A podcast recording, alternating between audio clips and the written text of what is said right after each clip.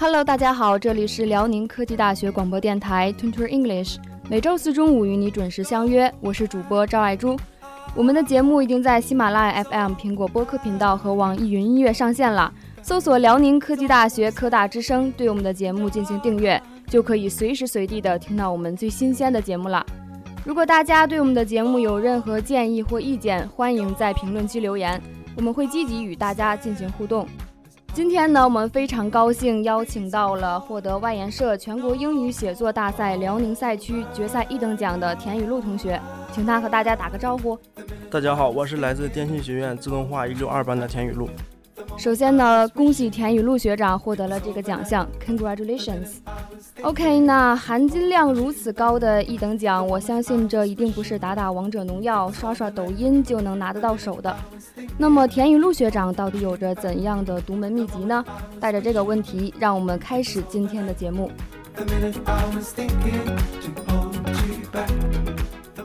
我相信呢，很多的同学对外研社写作比赛都不太的了解。那么学长能不能为我们介绍一下关于外研社写作比赛的一些事情呢？比如说它的比赛内容和比赛规则。好，呃，外研杯全国英语写作大赛是外语教学与研究出版社联合教育部高等学校大学外语教学指导委员会共同举办的。然后这个比赛是全国具有高等学历教育招生资格的普通。高校、中国在籍大学生都可以报名参加，然后这个比赛是校内筛选三次，然后再去沈阳参加复赛。比赛的内容是一篇议论文，一篇说明文。议论文的字数是五百字以上，说明文的字数大约是三百字到五百字，然后限时两小时。那么最多一千字这样一个非常大的单词和语法的一个输出量，那么。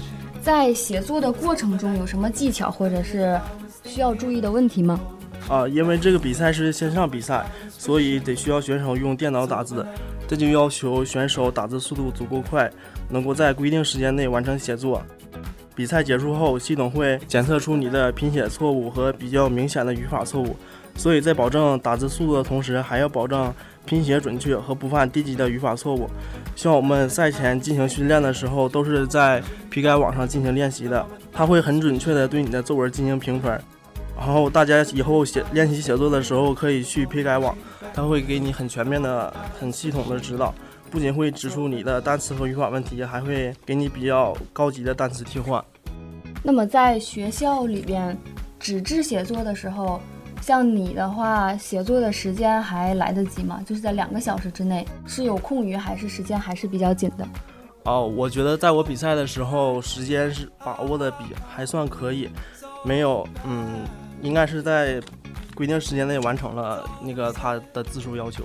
嗯，那么我还想问一下学长，在参加比赛的时候，最初的心情是怎样的？在比赛过程中紧张吗？啊，这次比赛没有很紧张，心态很平常，因为我那个考场只是放了一个零头的人数，所以里面只有不到十个人，而且。左右都是隔着一台电脑的，所以比赛的时候没有特别紧张，也没有特别激动，心态挺平和的。这次发挥的还算比较正常。那平常是在纸上写的习惯了，突然在电脑上会有什么不同吗？啊，这个还是需要练习的，因为你突然换成了电脑打字，一定要首先一定要保证打字速度。然后还要保证单词的准确和没有语法错误。最重要的是，还是你能把你想要表达的能够流畅的写出来，因为它和纸质写不同。我们平时都习惯于纸质写作嘛，这样的话会更有助于表达自己的思路。如果是突然换成电脑的话，电脑打字的话就会很不适应。但是这个我们之前已经练习了很多次了，就是在批改网上练习的，所以说，嗯，还是比较能适应电脑打字的情况的。那学长在一开始参加的时候，是抱着，哦，我要先试试的心态，还是说，我觉得我就一定能拿奖呢？这个，我觉得还是抱着一个比较试试的，嗯，试一试的心态吧。因为也不知道别的选手他们的水平究竟怎样，然后对自己一开始的时候也不是那么特别有信心，觉得还是试一试比较好，并没有太大的把握。那么学长从备赛到参赛再到获奖，从前期准备到后来的多次筛选，有没有什么事情是让你印象非常深刻的呢？啊，我觉得最让我印象深刻的是，是应该是校内海选的时候，当时是一个阶梯教室，里面坐满了人，这说明咱们学校同学还是很积极，对英语学习充满信心的。我觉得这是一个好事，大家应该保持住这种学习热情。那么，我们知道外研社的比赛它包括演讲、阅读和写作，那么学长为什么选择了写作比赛呢？啊，我觉得自己的语言表达和写作能力一直是短板。以前看到作文标题的时候，就觉得无话可说，呃，需要很长时间才能写成写完一个英语作文，所以觉得参加这个英语写写作比赛就当是对自己的一个挑战，啊，也想通过这个比写作比赛提升一下自己的写作水平。还有就是写英语作文的时候，你会对你用过的每个单词印象都很深刻，因为你已经弄清楚了它不同的词性和用法。这样一来，也可以巩固一下自己所学过的单词。那么，其实这样的一个写作比赛也是对自己能力的一个促进吧。那么，我们知道十二月份英语的四六级考试在即，你对正在备考的同学有什么建议呢？哦，我希望大家能把英语四六级重视起来，复习过程中不要每套真题只做一遍，一定要把每套题呃做熟、多做透，多做几遍。因为历年真题才是最具有参考价值的，还有就是翻译和写作，我觉得主观题的部分是最好拿分的，所以大家在考试的时候尽量把字体写工整些，给判卷老师一个好印象。还有就是我身边许多同学刷题的时候，他们会跳过听力，觉得又浪费时间还听不懂。啊，我推荐大家使用微伟的新闻资料来进行练习。微伟慢速英语每分钟不超过九十个单词，非常适合刚开始练听力的同学。总之，最重要的还是坚持吧，不能三天打鱼两天晒网。英语这个东西，如果长时间不碰不碰的话，很容易生疏。一定要保证每天都能背单词和做阅读。那么在听力方面，学长有什么建议吗？因为有些地区高考不考听力，所以说很多同学在以前的学习过程中都没有练习过听力，直到上大学的时候，准备考四六级了才开始练习听力。所以说，啊，刚开始做听力的时候会感觉很困难，但是我觉得，嗯，困难也是挑战吧。那学长可以跟我们交流一下，你平常是怎样来学习英语的呢？啊，这是一个很大很难回答的问题，很多人都问我，但是我想说。林语堂曾经说过嘛，Language is nothing but a repetition and imitation。这说明学习一门语言是一个很漫长的过程，它需要我们不断的重复和模仿。我觉得学习英语最重要的就是坚持，坚持它不意味着你每天都得拿着英语书死背单词。最好的状态就是不强迫自己去学英语，但是又可以在不经意间学到一些英语知识，让学习过程没有那么枯燥。比如说，大家刷新闻、刷微博的时候，可以关注几个学习英语的公众号，这样就可以在日常零散的时间学到英语知识。还有背单词时要注意单词之间建立联系，可能刚开始建立的联系很少，但是还是要注意培养这种意识吧，争取一串一串的背单词，看见一个就能想起一串。嗯，比如说同义的单词一块记，反义的、形似的，或者是，呃。有相同的词根的，背一段背单词一段时间后，就应该看到单词，想一想以前学过的有什么同义的。如果只是有印象而想不起来，最好在一个笔记本上记上一笔，下次碰到该单词时就应该注意了。比如说，你背单词一段时间后，应该反思一下，啊，我一共学了多少有关衣服的词？有 garment、scarf、apparel、tuxedo。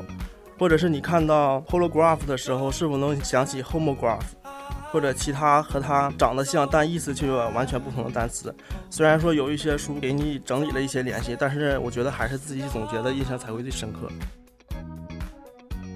那么刚才学长提到了一些学习英语的公众号，您能给我们推荐一下吗？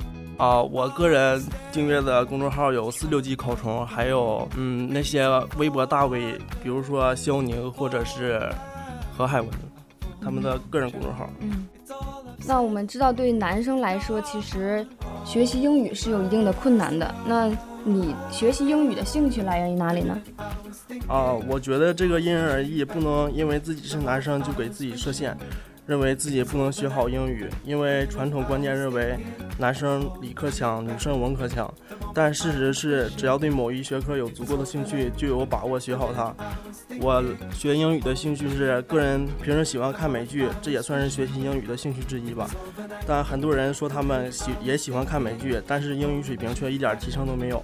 我觉得大家在看美剧或电影的时候，不要只专注于剧情，那样的话和看国产剧没什么区别。应该仔细留意一下他们的表达思维和用词，必要的时候可以暂停一下，查一查那些特别实用但是你又不认识的词汇或者俚语。还有就是看英语电影，对学习英语来说从来都是锦上添花，而不是雪中送炭。我们不能指望光看看美剧就能学好英语。那么学长有什么特别喜欢的，可以给我们推荐一下？呃，比较适合学习英语的。呃，美剧有，我个人推荐是《老友记》，还有《生活大爆炸》。然后我个人喜欢除了美剧以外，还有英剧，因为英剧它里面的单词都比较高级，比较有英语味儿。然后我是挺喜欢看英剧的。那么学长在高中的时候英语就非常的好吗？啊，在高中的时候英语一般吧，属于不上不下的那种。然后我希望大家能够对英语建立起信心，不要。自己是属于理科思维的，或者是之前自己以前英语学的不好就放弃了英语，我感觉还是看个人努力的。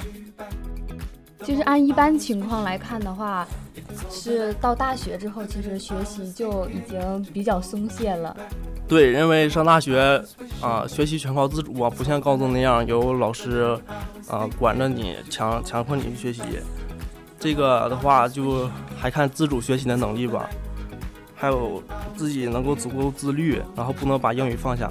那学长有没有参加过像关于英语学习的一些社团，像早起去广场上读英语什么的？啊，对我大一的时候参加了一个口语协会，然后因为刚上大一的时候嘛，比较积极，每天早上都会准时到博雅广场和他们一起晨读，然后从中也是学到了一些东西。对，从中也是学到了一些东西，因为。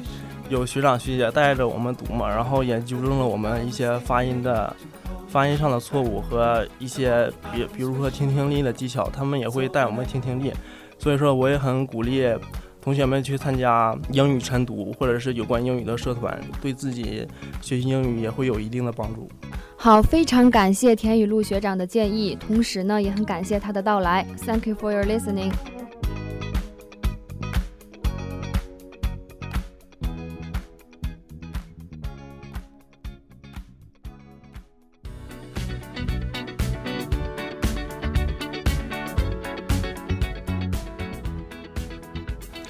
Hello，大家好，我是主播于爱希。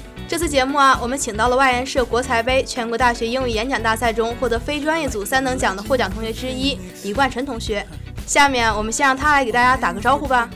大家好，我是来自机械学院机电一七三班的李冠辰，很荣幸代表我们学校参加了外研社国才杯全国生大学生英语演讲比赛，并取得了一个还算可以的成绩吧。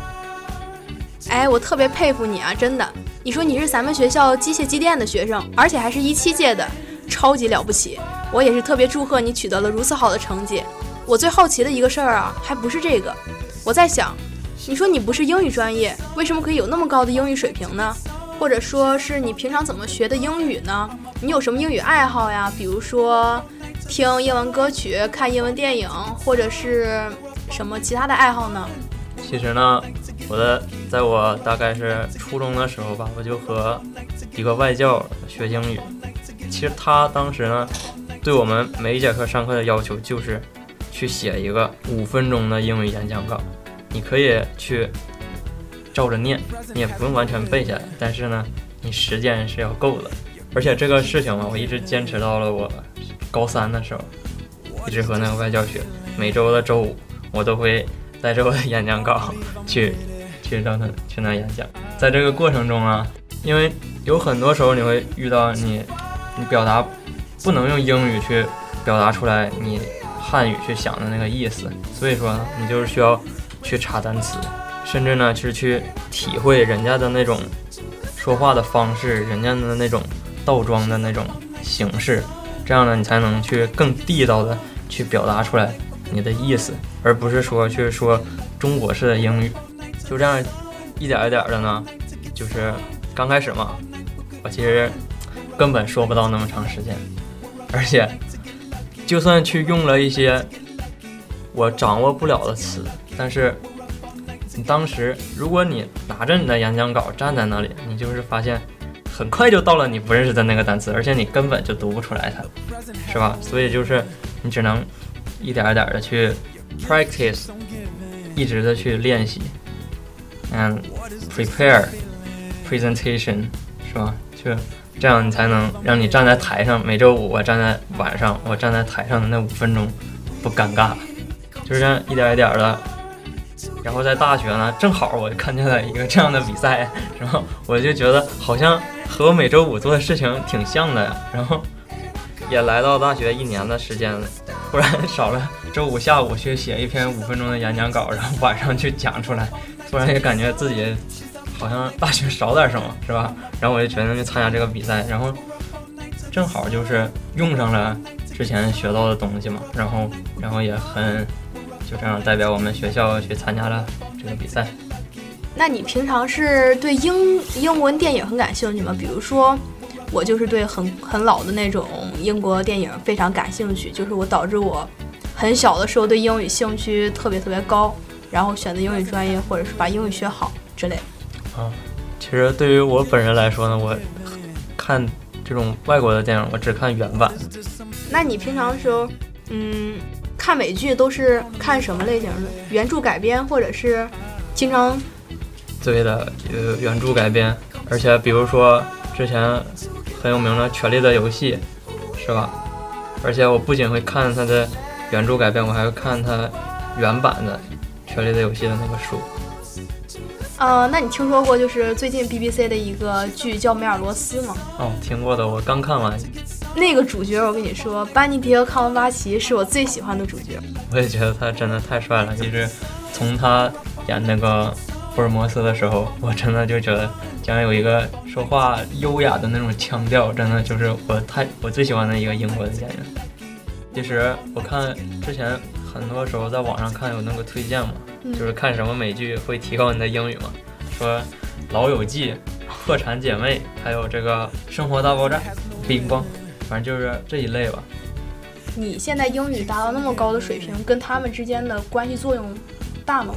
我觉得其实很有帮助的，因为你学学习英语，你不单单就是说你知道这个句子，你知道。你是能把这个句子念出来，但是呢，也是很多，就是我们现在大学生遇到一个问题嘛，就是如果真的扔给你一个外国人，他问你一个问题，你根本答不出来。就算你知道什么，然后问向左向右，go straight turn left，你你可以知道，但是呢，但是你他他一问你的时候，你当时肯定就懵了，你就不知道怎么回答。但是你看剧呢就不一样。你知道在什么情景下是吧？人家上一句问题问你是什么，然后你知道你去怎么回答，包括就是我们老师也是很说嘛，更重要的就是一种实践的能力嘛，对吧？要不然你你就算你知道的公式再多，人家也说什么什么学微积分有什么用？你能去买菜吗？是吧？但实际上人家确实可以，是吧？人家数学学得好了，人家确实是能对，就算是卖菜，人家也能。精准的计算出来，他该进货需多少，对不对？人家能达到最大的收益，对吧？学英语也是一样的。你如果单词很多很多，你都会，这个我认识，那个我认识，但是一让你去开口，去 speak out，你你你说不出来，这就是其实是没有什么用的。英语能力其实就是口语能力，能那么理解吗？可以说什么？你去背单词，你去。学语法，你去写作文，去做卷子，你所有的一切，就像你学其他科，所有的一切，你都是一个积累。而如何去展示出来，你这些学到了这到底学了多少东西呢？是在于你能显示出，你能去说出来多少，对吧？反正演讲比赛就是着重于这个说话的能力。但是其实积累也是很重要的，对吧？对，反正现场还有那种即兴那种答辩。对，你要是真的是没有什么底子、词汇量的，肯定也是过不了那一关，也不能是光这方面单能力。你感觉你现在英语比赛取得了这个名次，咱们刚才也提到了，就是不单方面说是你的英语口语能力好，包括是你因为你有后期那个要嗯回答的环节，说明你的英语的其他方面的水平也都非常出色。总之呢，你的各方面能力都是很强的，但是这些能力终究还是你自己的能力，那你是怎么把它转化为实践的呢？也就是说，你的词汇量呀，或者是你的交际也好啊，你是怎么在演讲比赛这样的活动中凸显出它来的呢？我觉得有两个方面吧。第一个方面呢，就是一定要去积累。比如说，在我们比赛中有一个环节，就是一个评委老师会针对你这个演讲稿去提一个问题。然后呢，我们在去参加比赛之前，我的指导老师就为我们想出来了各种各样的问题，尽量去考虑全面，就是从方方面面针对我这个演讲稿去准备，就是面对评委老师如果问出来一个这样的问题，我该怎么去回答，怎么去达到一个最好的效果。所以说，在比赛的现场的时候，评委老师问出来的问题是，确实就是我指导老师们给我们预测的问题其中的一个。这样，我当时听完这个问题就是很有信心嘛，对吧？因为准备好了，我我确实那些话呀我已经想好了，所以才能去说出来，把这个相当于两分钟的即兴演讲给他说完。第二个问题呢，第二个部分呢，就是永远不要放弃去实践、去练习的机会。比如说，其实，在我们学校也有很多留学生嘛，对吧？他们其实也特别的想和我们去交流，而且，所以说呢，就比如说我和我室友就认识一个我们学校的留学生，然后我们也经常在一起交流。这就是一种你自己可以去寻找一些。机会其实很多的，很多生活中有很多这样的机会，你都可以去寻找，然后去不断的练习你的口语。相信每一个人都是，你只要敢去跟他们说出来，敢去把你想说的话去说出来，就算你说不出来，你去去查也是一种对你的提高。然后一点一点，你就是会变成一个接近于。native speaker 这样的一种水平了吗？啊，其实你说那么多呀，我也看看到了几个点，就是你课下本身自己身边组织的训练就很多，老师给你的也好，学校里，包括你自己去找各种机会去提高自己的能力。你说你有认识一个留学生，经常和他交谈，啊，可以说是壮壮胆儿啊，或者是训练的多了以后就不害怕了。其实我感觉现在大学生呀，嗯，你要把随便一个拽出来，其实英语能力是有的，但是你如果把他们拽到外国人面前来，大部分还是说不了话的。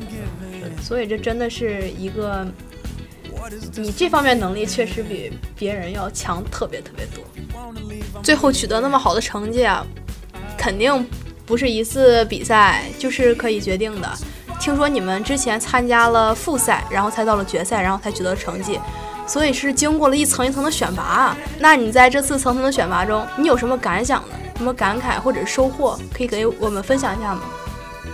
首先啊，就是演讲的时候，对于这个时间的控制，尤其是我在学校的复赛的时候呢，最后差了一秒钟，我的演讲稿已经说完了，真的就是觉得很尴尬，因为在对于演讲比赛来说，嗯，时间如果不够。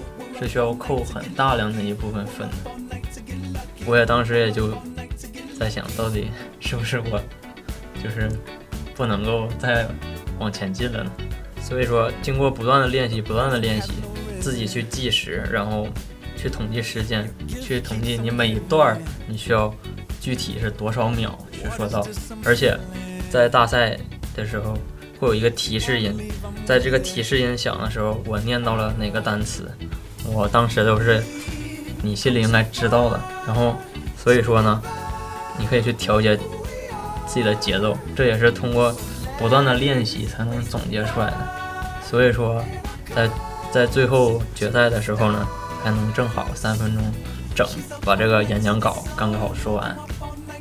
其次呢，就是说演讲比赛毕竟和比如说和外国人聊天，它也是不一样，因为生活中的英语还是和那种去演讲以这种正式的方式去说出来是不一样的。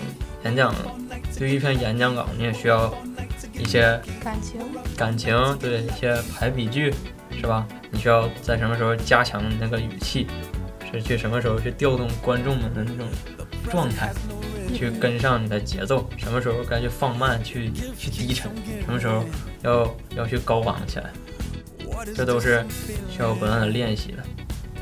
而且还有一个部分就是对于一些专有名词的那种了解，因为这次比赛我们的主题是 Crossing the river by feeling for the stone，也就是说讲的是改革开放四十年来中国在这个不断去摸着石头过河，去探索，在探索中前进的这种方式是如何用到我们现在如今的生活当中，讲的是一个这样的主题。所以就是说呢，你是会涉及到很多关于那段历史的事情。毕竟，对于现在我们来说嘛，这个历史我们并没有去体会到，没有一个很深刻的见证，对吧？但是呢，就这样，你得去了解，而且你得去说，你得去学习，改，比如说改革开放用英语来怎么说，就是 reform and opening up policy。对啊，就类似于这种专有名词吧，就是说也是很重要的。其实我们那个数学书上也有好多，比如说四边形、三角形、五边形怎么说，是吧？然后加减乘除那些，都是一些你很常见，对吧？但是你想说却又说不出来的词儿，是一个很大的挑战。你去怎么去把这个你想说的话，去用和平时说话不一样，稍微。正式一点的口吻，但是呢，还要用词，每一个词都要适度，因为我们那个稿子嘛，是十一和十一之前去写的，我最后那篇演讲稿。针对这一个一个话题，the stone 这个话题，我们就是找了七个角度去写，我选了七个故事去写，然后还，这只是说。这就是一种从头到尾的那种翻新嘛，就写了七遍，然后呢都不包括其中就是最后细节上的修改，到最后我们确定了去写文化这个主题，而且针对这个主题呢，真的是每一个句子都在字斟句酌去写，就是不能有任何一个词，比如说用力过猛，或者说没有达到那种想要的效果，都是不可以。的，而且。没有一个，没有一个多余的词，没有一句废话，所有的词都是一种这样的逻辑连贯，就是一点一点引领观众达到那个最高的那个兴趣点，然后再渐渐的回归平静，是这种。所以说，真的想要写出来一份演讲稿，别看最后我们定稿应该是只有三百九十个单词，但是真的就是其中。下了不少功夫，下了不少功夫。对每一个单词，真的就像就像自己孩子一样，真的你得考虑好，它怎么去出现在它合适的位置，才能达到那样的效果。就是最大的一个就是掌控时间的能力。嗯，掌控时间。Ability to control time。但是你要是从初赛到呃从从那个复赛，从复赛到决赛，你心态是不是就是会紧更紧张？那不，其实我是越来越放松了，因为你也说了，我我大二是吧？而且而且我也不是专业学英语的。其实我在学校的时候，我就觉得我可能也就是结束了我的旅程，对，我的旅程就结束了。但是呢，没想到就是一步一步的，一点点还是在前进，是吧？到最后比赛的时候，我也告诉自己，其实。我这样也就可以了，而且展示出来我准备的东西，我觉得没有问题，我也就不留遗憾。那这样的成绩是你现在感觉到尽全力了，或者是展现出你全部的水平了？其实真的也有一点点遗憾吧，就是真的就是差一点点，就是二等奖了。嗯，新来的这些学弟学妹们嘛，肯定会对英语感兴趣的，肯定会把你树立成榜样。那么你对他们？有没有什么想说的？鼓励他们去学英语，去尝试去参加这样的大型的英语比赛，来提高他们能力。第一点呢，就是永远不要去停止积累，每背的一个单词，每掌握的一个短语、一个语法，它都是会有你用到它的那一天。